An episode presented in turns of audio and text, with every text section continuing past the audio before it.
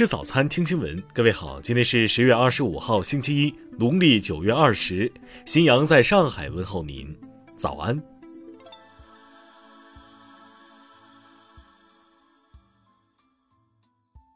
首先来关注头条消息。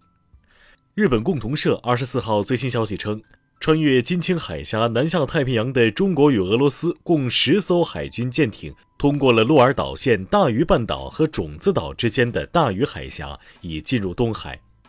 共同社表示，中俄组成的舰队基本绕了日本列岛一周。日本防卫省认为这是极其罕见的行动，并在加强警戒的同时分析有关意图。报道还说，这十艘舰艇可能包括本月中旬在日本海参加中俄联合演习的舰艇。中国国防部二十三号发布消息称，此次海上联合巡航旨在进一步发展中俄新时代全面战略协作伙伴关系，提升双方联合行动能力，共同维护国际和地区战略稳定。此次行动是中俄两军年度合作计划内项目，不针对第三方。听新闻早餐知天下大事，国务院联防联控机制发布。十七号以来，国内出现多点散发本土疫情，已波及十一个省份。一百三十三例感染者中，一百零六例与旅行团传播链有关，涉及到十三个旅游团或自驾游。北京市昨天通报，昌平两名确诊病例在出现症状仍然邀请多人到居所打麻将。目前一同打麻将人员中已经有五人确诊，公安机关已经对上述两人刑事立案侦查。北京市公安局发布，有一例及以上本土新冠感染者的县及十四日内有该县旅居史的人员，严格限制进京返京；有一例及以上本土新冠病毒感染者所在地级市的其他县人员，非必要不进京、不返京。宁夏昨天下发疫情防控有关通知，启动跨省旅游经营活动管理熔断机制。不接待中高风险地区游客旅游，不组织游客前往省外中高风险地区旅游。二十三号，中国人大网公布了反电信网络诈骗法草案、体育法修订草案、反垄断法修正草案等，公开征求社会公众意见。征求意见截至十一月二十一日。昨天下午。南京航空航天大学一实验室发生爆燃事故，造成两人死亡、九人受伤。现场救援工作已全部结束，事故原因正在调查中。昨天早晨，辽宁大连瓦房店市一居民楼发生燃气闪爆事故，事故造成两人死亡、七人受伤。中国地震台网消息，台湾宜兰县二十四号十三点十一分发生六点三级地震，震源深度六十千米。五十二秒内，宜兰县又发生五点四级地震。下面来关注国际方面。俄罗斯总统新闻秘书佩斯科夫表示，关于俄罗斯总统普京与美国总统拜登在不久的将来再次举行会晤一事，俄美双方已经达成共识，目前会晤的计划正在实施中。驻韩美军近日再曝性丑闻。一名美国大兵涉嫌性侵韩国女子，被韩国警方不拘留立案，并移交美军宪兵队。哥伦比亚总统杜克宣布，政府派出五百名士兵、特种部队成员、警员以及二十二架直升机突击毒枭乌苏加藏身的森林，突破八层防线，终将其逮捕。行动中，一名警员殉职。美国媒体报道。二零二零年，美国谋杀案较二零一九年跃升近百分之三十，增长幅度刷新历史记录。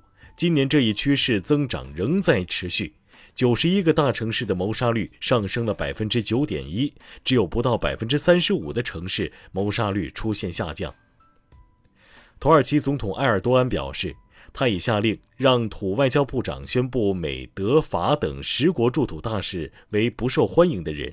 这些国家的大使在社交媒体上呼吁释放被拘留的土耳其商人卡瓦拉。此人因涉嫌与土耳其2016年未遂政变有关，被检方以从事间谍活动的罪名收押。美国脸书公司一名前雇员向美国证券交易委员会举报称，为了寻求发展，脸书公司网站管理人员故意纵容仇恨言论和虚假信息的存在。